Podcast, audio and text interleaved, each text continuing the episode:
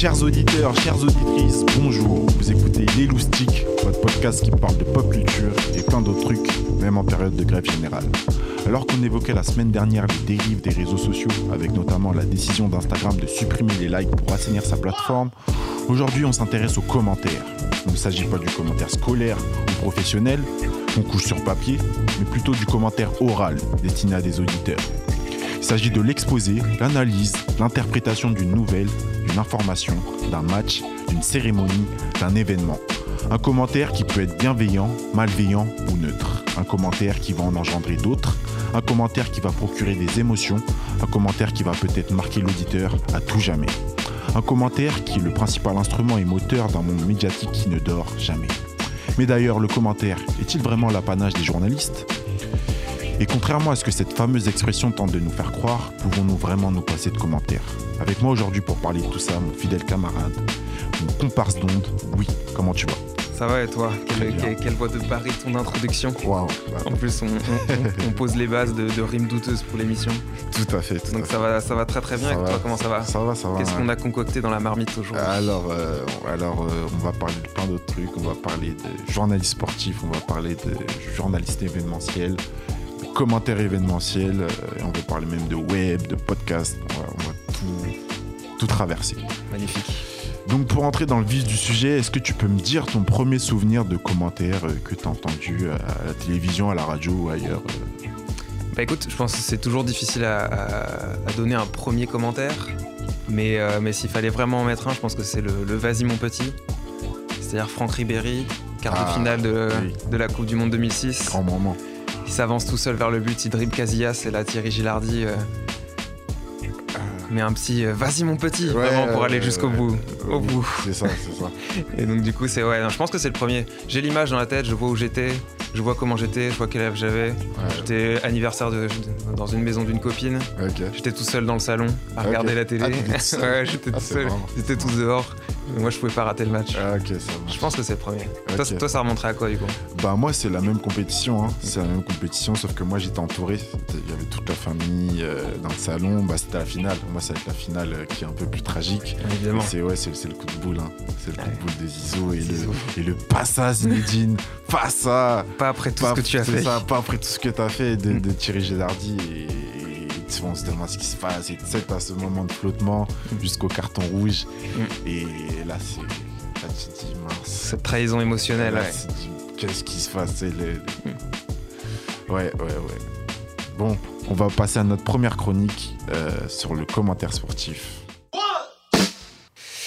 Alors, il y a toujours du eu du sport à la télé, toujours eu des rencontres, des matchs, des grandes compétitions, et donc toujours eu des commentaires. Donc j'ai cité Thierry Gilardi, on a cité Thierry Gilardi euh, tout à l'heure, qui nous a quittés en 2008, paix à son âme, et qui s'inscrit incontestablement dans la grande lignée des commentateurs sportifs euh, français.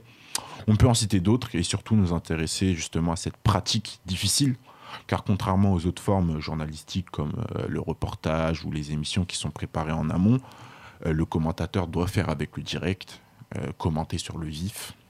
Et donc c'est pourquoi quand il arrive à maîtriser son sujet et afficher une certaine régularité, il s'affirme rapidement euh, dans les consciences collectives comme la voix d'une époque, la voix d'un événement, euh, la voix d'un sport carrément. Et donc euh, c'est là que Louis, tu vas nous parler des, individus qui sont derrière ces voix.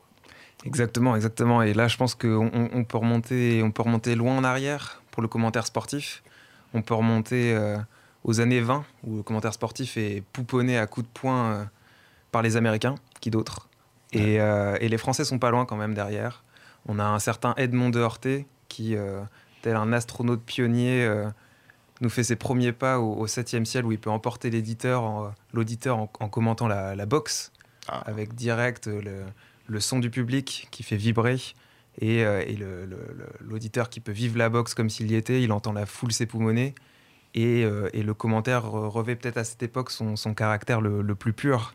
C'est-à-dire que les yeux fermés ou même grands, grands ouverts, on vit chaque droite, chaque course, euh, chaque frappe via des sons, euh, sons imagés qui sortent, euh, qui sortent du, du poste et on donne vraiment sa confiance aveugle au commentateur qui est, qui est la pupille par, par procuration. Mm. Et le commentateur porte déjà sur ses épaules une lourde responsabilité parce qu'il doit séduire le, le profane et sans que le puriste ne s'ennuie en plus. C'est vrai, c'est vrai. Donc, euh, donc c'est déjà pas mal. Mais c'est vrai que les années 60, c'est un tournant Mhm. parce qu'il y a la télévision qui se, qui se développe. Et, euh, et la télévision, elle a, des, elle a des yeux cathodiques qui changent quand même le, le rapport au sport, aux commentateurs. Et ça lui permet d'un côté de reprendre son souffle, parce qu'il est soutenu par les images, mais il reprend aussi son souffle pour pouvoir euh, tempêter un peu plus fort, parce que là, on peut plus seulement faire, faire vivre le sport, il faut, il, faut, il faut faire vibrer. Et là, du coup, c'est euh, c'est- la mort des commentateurs aristocrates, Mm. à voix nasillarde qu'on connaît un petit peu, qu'on parodie souvent quand, Euh, euh, quand on veut faire le commentateur classique. Et ça laisse la place à des duos euh, tels Couder et Albaladejo, mhm. premier grand nom du rugby. Et le premier est un aboyeur professionnel, c'est-à-dire que clairement on peut avoir peut-être deux à trois minutes d'extrait sur un essai de rugby où les seuls mots qu'il va dire c'est allez, allez les petits, allez les petits. Il va, il va le lancer comme ça. Et, euh, et après, du coup, à côté, on a le l'ex-rugbyman qui chante le Sud, qui chante le rugby un petit peu, et qui euh, et les deux sont légendes en fait, Mm, mm. parce que du coup, c'est vraiment la- l'apparition de C'est une ces. sorte de complémentarité aussi entre les deux. C'est ça. Le commentaire sportif, on, on le conçoit presque plus en fait en, en solo, Mhm, alors que c'est un, un- un duo qui fait que euh, il y a le rôle du consultant qui apparaît et, le, cons- le- le commentateur sportif change à jamais. L'athlète devient un consultant en devenir presque, et, euh, et le commentateur il fait le jeu, il l'enjolive.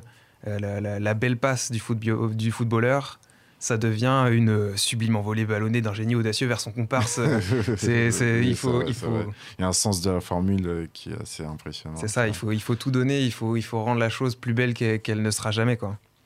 Et, euh, et puis assez vite, le- l'exploit il devient indissociable de son commentaire en fait. Mm. Parce que la, la France, elle est championne du monde en 98 euh, dans les pieds de Zidane et Deschamps, mais aussi sous les mots de, de Roland et Larquet, Mm. qui est un duo qui a fait des choses extrêmement discutables sur, sur plein de points. Ouais. Mais, euh, mais on peut pas, on peut pas ne pas entendre, euh, après avoir vu ça, on peut mourir le plus tard possible. Mais on les, on les entend quand on sait ça. On retient aussi le Vas-y mon petit dont on a parlé tout à l'heure, de notre regretté Gilardi. On espère qu'il l'a emporté au paradis. Et on est des époques où le bon mot est trouvé avec euh, une précision euh, verbale chirurgicale presque, et qui nous poussera peut-être par la suite aussi à, à rechercher le bon mot. C'est C'est-à-dire être un bon commentateur, c'est avoir sa, sa, Ouais, catchphrase. C'est ça, avoir le, le bon sens de la formule au bon moment. Et c'est vrai que du coup, peut-être que, peut que les commentateurs maintenant oublient aussi que c'est le, le, le- public qui décide de ses héros sur le terrain ou, euh, ou derrière les micros aussi. vrai. Et qui fait que voilà, il y a, il, faut, il faut avoir quelque chose qui, qui, qui se décide peut-être pas en fait. Mm. Et, euh, et peut-être même que ce public se passerait-il parfois du son. Mm. D'autant plus que, que les demi-dieux du, du sport se décrivent très bien eux-mêmes. Euh, vole comme un papillon, pique comme une abeille, Mm. comme dirait euh, Muhammad Alix. Yes. Donc, euh, donc euh, ouais, non, le, le co- le- le commentaire est large, le commentaire est pluriel. Et, et le, commenta- le commentaire dépend de, dépend de son public. S'il n'y a personne pour l'écouter, il n'y a pas de commentateur. C'est vrai. Vrai. Et, euh, et je voulais te demander un truc d'ailleurs. Mhm. C'est. là, on parle du commentateur qui est culte. On parle de Gilardi, on a grandi avec Gilardi. C'est-à-dire que pas une seule seconde, on se, pose, on, on se posera la question de le contredire, de ne pas boire ses paroles. C'est ça, de ne pas aller dans son sens. Est-ce que, est que en grandissant, en vieillissant, sans, sans- sans te mettre un poids sur les épaules, est-ce que tu t'es déjà senti mal à l'aise tu vois, face à un commentateur? Le fait de devenir peut-être plus un puriste qu'un profane euh, C'est ça, c'est ça. Bah, plus, sur les, plus sur les dernières années, euh, avec, euh, notamment, dans, notamment en regardant le foot, puisque moi, c'est principalement le foot et le basket que je regarde. Mais plus avec le foot euh, et l'apparition justement des, des consultants qui sont souvent des ex-footballeurs et qui du coup ont cette légitimité-là, mais qui, euh, derrière les ondes, vont dire un certain nombre d'âneries. Euh, donc je pense notamment à Willy Sagnol, euh, Willy Sagnol, Dugarry, euh, qui, qui, qui sont pas toujours pertinents pour moi. Bon, mais bon, après l'avantage c'est qu'on est dans une époque où on peut mute. Donc voilà, vrai. tu dis des bêtises. On peut, on peut couper direct, le sifflet. Ouais. Je te mute. et donc, euh, et donc c'est ça la- l'avantage qu'on a par rapport, par exemple, j'imagine à l'époque quand tu regardais, euh, tu pouvais qu'écouter euh, à la radio, tu vois, euh, le sport, euh, tu pouvais même, même pas encore le voir. Bah, tu n'avais pas cette possibilité-là, tu vois. Donc, soit ça le mec te plaisait, soit il te plaisait pas, mais tu étais quand même obligé de l'écouter Mm. parce que c'était lui qui détenait l'information du, du, du- réel, quoi. Bah, je pense de toute façon, oui, c'est vrai que c'est- c'est un- une, une- une- tendance qui, qui- qui perdure par- pendant les années. C'est vrai que là, quand- dans ce que j'ai pu me renseigner sur, euh, sur les premiers duos de sport, Les premiers, c'était sur Europe 1. Mm. 68, on a Albaladejo, le- l'ex-rugbyman dont je te parlais. Ouais.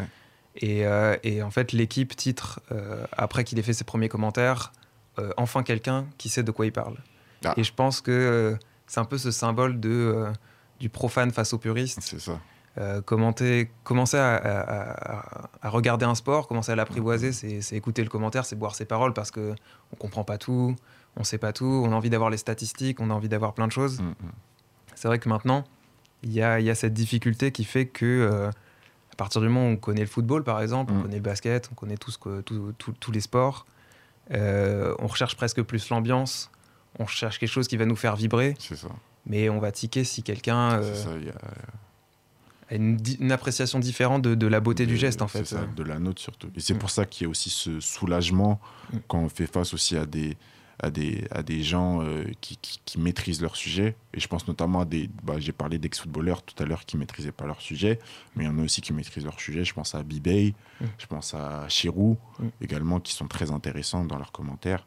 Et donc c'est vrai qu'il y a aussi ce, ce soulagement euh, quand Ouais. la chose est bien faite. Quoi. Clairement, clairement. Et puis il y a- il y, a le soulagement aussi de l'emballement. Je sais que euh, moi je suis un grand amateur d'Omar Da Fonseca, qui est un commentateur sur, euh, sur la chaîne Bein Sport de football, euh, d'origine argentine, qui a, cette, qui cet accent hispanophone euh, reconnaissable, qui prend aussi dans les critères de- du commentaire hispanophone, parce que là on a pas mal parlé de, du développement on est resté très fran- français, très francophone, mais aussi l'international et notamment en Amérique latine.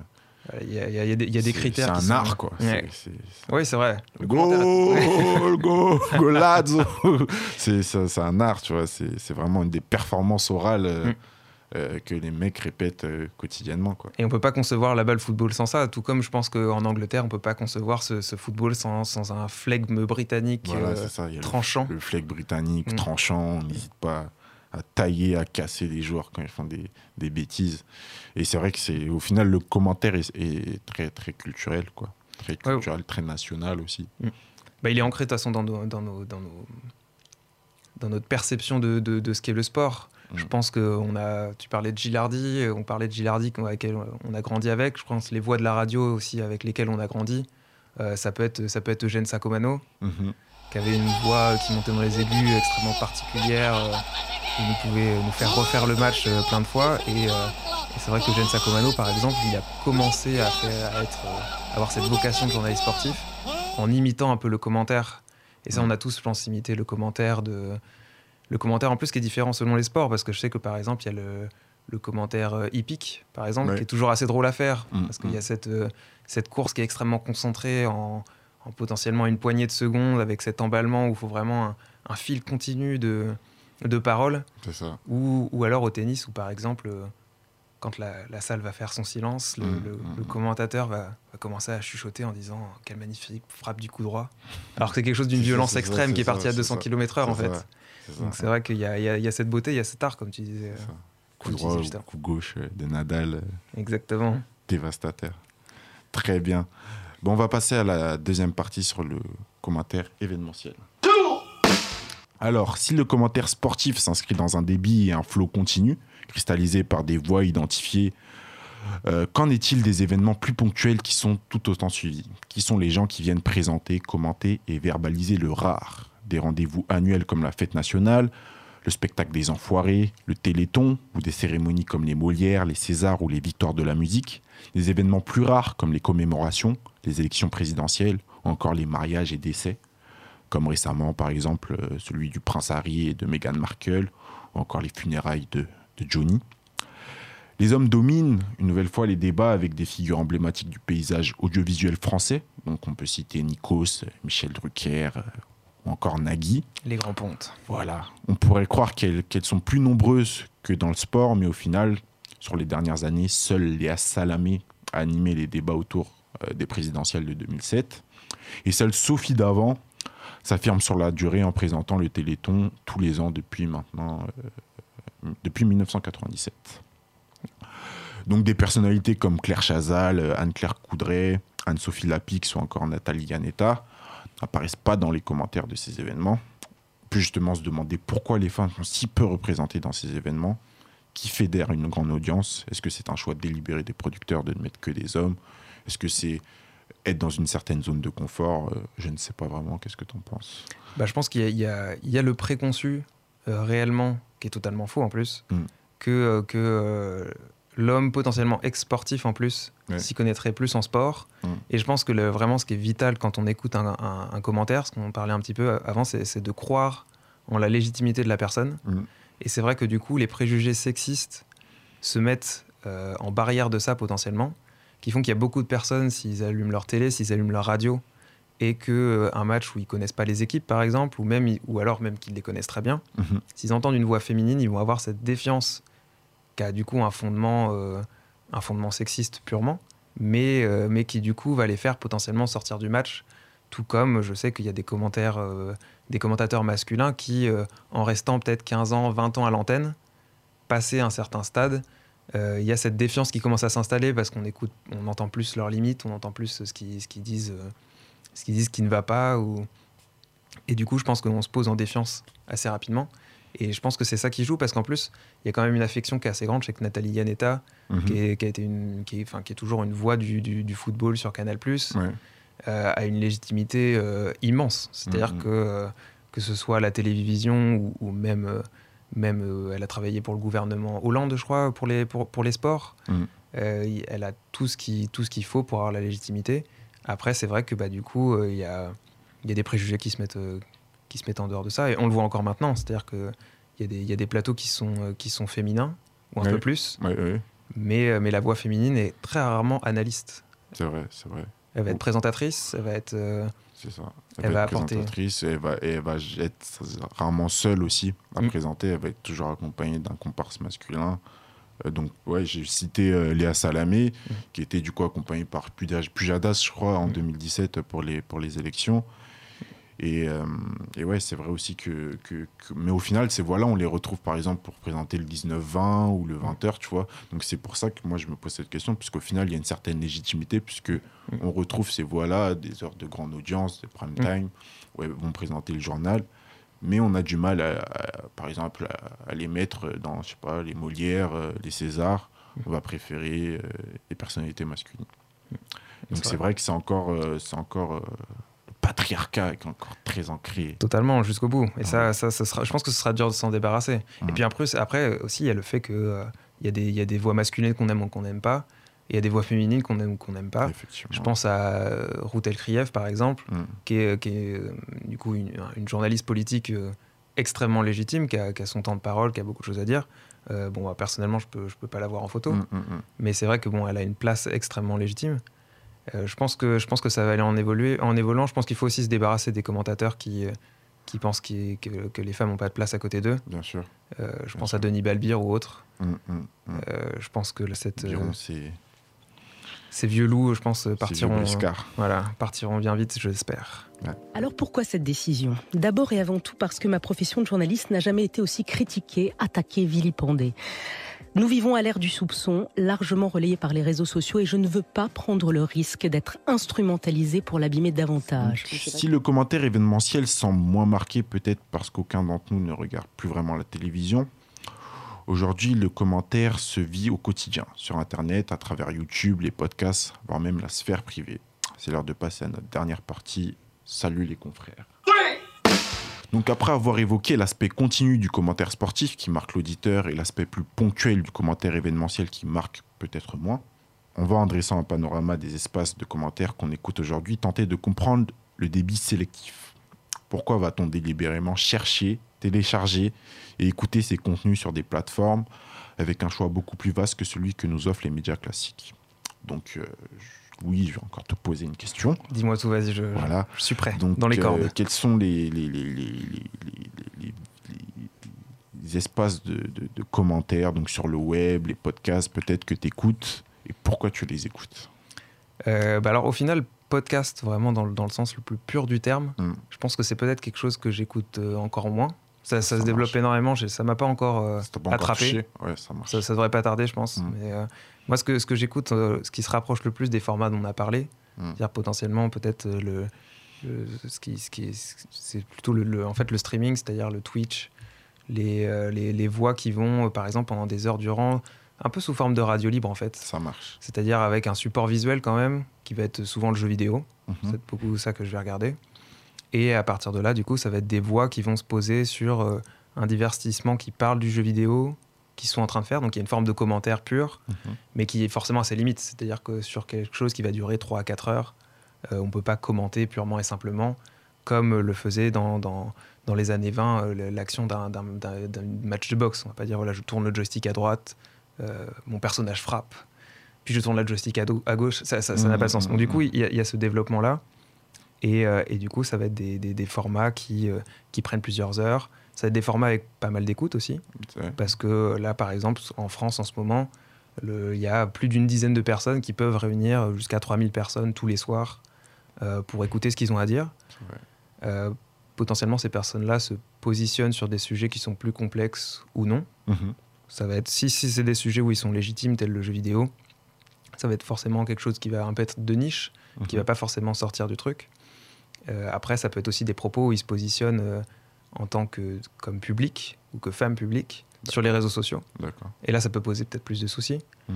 Mais, euh, mais c'est vrai que je pense qu'il y, y a une démocratisation de, de- de la voix qui est intéressante, C'est vrai. qu'on prouve peut-être même en parlant là. Ouais. Aujourd'hui même. Ben, Il y a de plus en plus de personnes qui, qui fédèrent par leur, leur, leur prise de position, leur avis. Et c'est vrai que c'est intéressant. ouais.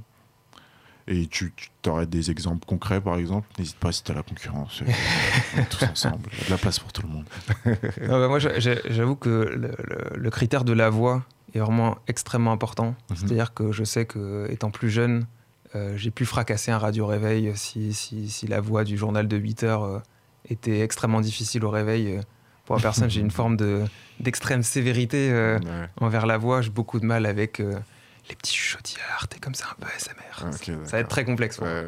Donc euh, c'est vrai que du coup la voix c'est très important. Je sais qu'il y a des streamers euh, qui se qui euh, dont j'adore la voix parce que ça peut être un teint grave, ça peut être euh, ça peut être un teint parodique aussi. Mhm. Parce qu'on parlait du commentaire, Mhm. je pense qu'ils s'amusent aussi des codes que, que, que l'histoire a, a laissé avant eux de- du, du commentaire. Et j'écoute beaucoup par exemple un, un Mister MV sur sur Twitch Mhm. qui va, que je vais beaucoup apprécier. Ça, va- ça va être ces choses-là. Et après, euh, il y a aussi ceux qu'on déteste, ou ceux qu'on déteste, ou ceux qu'on aime moins. Mhm. Et, euh, et, euh, et là, du coup, ça, ça fait partie du paysage aussi. C'est-à-dire Ouais. qu'on va être un petit peu obligé de tomber sur eux. Et, euh, et je pense que c'est. Peut-être pour pouvoir mieux apprécier après les autres. ouais. Tout à fait. Il y a ces voix qui se posent. Et toi, du coup, tu, tu, tu te Ah, poserais moi, plutôt sur quoi en Ah, moi, il y y, a- il y a plein de trucs. Alors, sur YouTube, j'écoute beaucoup les vidéos de Camino TV, donc qui, euh, qui sont un média qui va parler de, de, streetwear, un peu de, sneakers, donc tout ce qui est un peu lié euh, aux vêtements, à la chaussure. Donc, euh, moi, ce que j'aime chez eux, c'est leur spontané- spontanéité, leur camaraderie, l'authenticité aussi, la proximité qu'ils ont avec le public. Donc, ils n'hésitent pas à inviter carrément des, des- des- anciens auditeurs ou des, ou des, des personnes qui suivent leur, leur émission. J'aime bien Willou aussi sur, euh, sur YouTube. Donc, lui, c'est plus un analyste euh, football, spécialisé dans le football.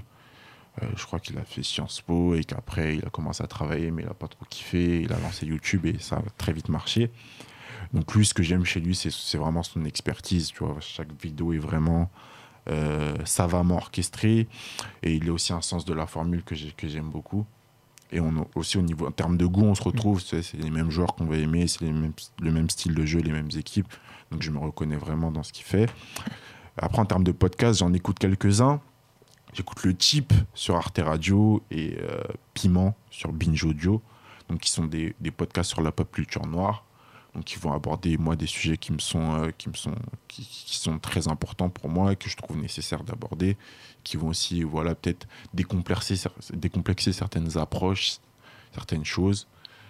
Donc j'apprécie beaucoup euh, ce qu'ils font. euh, gros big up à eux s'ils nous écoutent.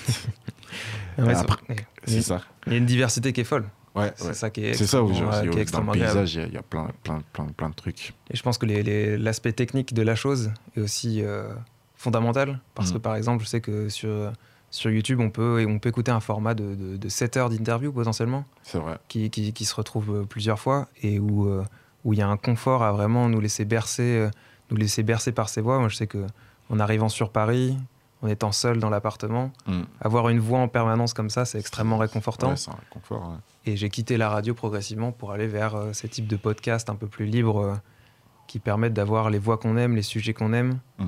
Qu'on écoute tout ou pas d'ailleurs. Mais, euh, Mais c'est vrai que ça, c'est un luxe que, qui me serait très difficile, euh, auquel il me serait très difficile de renoncer. C'est vrai, c'est vrai. Euh, on, peut, on peut se poser la question si, comme, comme j'ai dit dans l'intro, si, est-ce que le commentaire est, l'apanage des, des, des, médias, puisqu'on a cité mm. que des médias depuis le début, ou, du moins des, des, personnes qui sont dans l'espace public. et moi, je voulais prendre l'exemple de mon père, donc mon papa, ce commentaire fou ce commentateur fou plutôt. Euh, et, euh, donc c'est mon père, c'est quelqu'un qui n'a jamais mis les pieds au stade, déteste sortir les stades, le fait qu'on se bouscule, les bières qui tombent sur. Euh, qui peut pas lui en vouloir en comprendre. Voilà, tu vois, les, les, les, les, sandwichs à 14,70€. euh, et donc, du coup, mon père, c'est un gars qui reste dans son salon et qui commande, du coup, depuis, sa, depuis, sa, depuis, sa, depuis son canapé, depuis que je suis tout petit. Et c'est devenu au final un, divertissement lui-même, tu vois. Et euh, moi, je sais que, par exemple, les matchs de l'équipe de France, euh, moi, je suis originaire du Burkina Faso, donc pendant les Cannes et tout, euh, carrément, des fois, on baisse le son, tu vois. On met la télé à 5, 4 et on l'écoute on l'écoute c'est lui le spectacle insulter les joueurs insulter le, le commentateur parce qu'il dit n'importe quoi, insulter euh, l'entraîneur parce qu'il fait les mauvais choix. Et, c'est vrai que ça, ça, c'est intéressant, ces espaces de commentaires aussi euh, privés. Mm. Je sais pas si toi, tu as des exemples de ton côté. Bah, je, suis assez d'accord avec ce que tu dis et je pense que c'est vraiment héritier d'une tradition euh, de, d'écouter le spectacle et son commentaire, du coup, en, groupe. Mm, mm. ça peut être se rassembler devant la télé, ça peut être se rassembler devant, devant la radio aussi, devant le transistor. Euh, et, je pense que c'est ça qui marque les gens aussi potentiellement. Aussi parce que du coup, il faut, euh, c'est un espace où on est beaucoup plus participatif. Mm. Parce que euh, là, si on va regarder un match dans un bar, par exemple, pour des questions pécuniaires d'abonnement mm. sportif à la télévision, aller voir la télévision dans un bar, c'est écouter très peu le commentaire. En fait, le commentaire, il est remplacé par, par les exclamations du, du pilier de bar ou, ou du pote à notre droite. Ouais. Euh, et, je pense qu'il y, a, une beauté aussi dans l'appropriation du commentaire, qui est parfois, euh, en termes de légitimité sportive, euh, discutable, mm. mais encore plus dans l'espace familial. Parce que là, du coup, bon, j'imagine que tu peux remettre en doute parfois peut-être l'expertise de ton père sur, sur certains aspects. il est trop, trop dur, trop sévère. Mais je pense que c'est aussi le. On a parlé des voix qui nous ont marqués dans dans notre histoire récente, même dans l'histoire plus lointaine qu'on n'a qu'on pas connue, mm. euh, les, les, voix qui nous marquent en, premier, c'est celle, celle qu'on entend au quotidien. Et je pense que la voix de, de ton père qui commente, qui commente le foot, c'est quelque chose qui reste ancré euh, dans, dans, tous les cas. C'est un petit peu ce, ce, cette messe du 20h, mais c'est cette messe du football. Euh, c'est ça. Et puis aussi, c'est c'est l'aspect exclusif où tu te dis que il n'y a que moi qui, qui, qui, qui ai la chance de l'écouter. Mm. Il n'y a que moi qui peux en profiter, moi, mon frère, ma soeur. Et euh, il y, a cet aspect aussi très, très confidentiel qui, qui est intéressant. Je pense que c'est ça qui a fait le succès aussi de grands, de grands commentateurs. Mm. On parlait de Roger Coudert tout à l'heure, qui est vraiment la voix du rugby des années 60 aux années, aux années 80. Il s'est mis par se faire virer de la, télévision en 68 après avoir soutenu euh, nos révolutionnaires. Donc euh, c'est une voix et qui a, fait, qui a donné cette impression aussi d'être vraiment avec quelqu'un de sa famille en fait qui commente. Mm, mm. Quand il est passé à la radio, euh, il commençait ses matchs en disant oui, euh, sur la gauche de votre transistor, l'équipe rouge, sur la droite de votre transistor, l'équipe bleue. Typiquement, c'est une vanne qu'on pourrait entendre si on est à plusieurs en train de regarder un match. Je pense que c'est cette proximité-là qui fait aussi le, le, charme du commentaire et du commentateur. Il y a l'expertise, mais il y a aussi le, ce qui nous touche profondément. Ça marche. Alors on arrive à la fin quasiment de notre émission. Ça va vite. Déjà. Euh, on va passer aux recommandations de la semaine. 1996, Gare du Nord. Alors, les recommandations de la semaine, euh, qu'est-ce que tu as, pu nous. Moi, ma recommandation de la semaine, c'est euh, le stream reconductible, qui est un, stream du coup disponible sur Twitch, qui a été initié par plusieurs streamers. Et le but principal est tout simple, en fait, c'est soutenir, euh, soutenir via une cagnotte tous les grévistes, tous ceux qui protestent contre la très très discutable réforme avec 10 000 guillemets des retraites mhm. Et qui permettent du coup dans un élan extrêmement solidaire et avec beaucoup de bonne humeur de, de soutenir les grévistes et de faire sans s'amusant, potentiellement en lâchant un ou deux euros. Elle a porté pas mal de bourses, donc c'est vraiment le, la recommandation de, de, la semaine. Ça marche. Et toi, qu'est-ce que, qu'est-ce que, tu, qu'est-ce que tu nous sortirais moi, de la de mon marmite côté, ça va être un, un bouquin. Euh, donc, euh, il y a Kamal Osman, euh, qui, est, qui est un personnage du, rap, euh, surtout dans les années 90, et qui était membre d'un collectif qui s'appelait Time Bomb.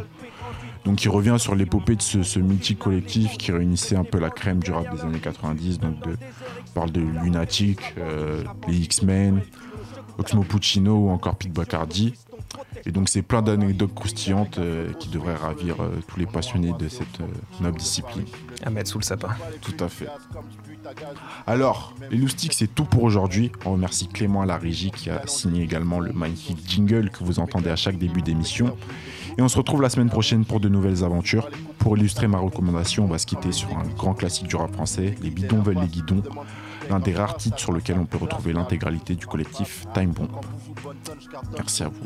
Pas où je cogne, tu te casses car je suis le boss des boss, besogne en mission comme un flingueur, je ne tire pas qu'au gomme cogne. Je viens du Mali via Paris, pas des dom tom. Damn, je veux pas qu'on me blâme. J'aurais pu être vendeur de gamme, mais les femmes qui passent à ici, puis c'est trop gris. J'ai même pas payé mon Nautica jean. Mine de rien, je frime bien de ma vie de chien. Comment vivre pour de vrai? Sans ça, j'aurais pas de style. Pareil pour mes refrains. Pantalons dans le temps faisaient bien rire.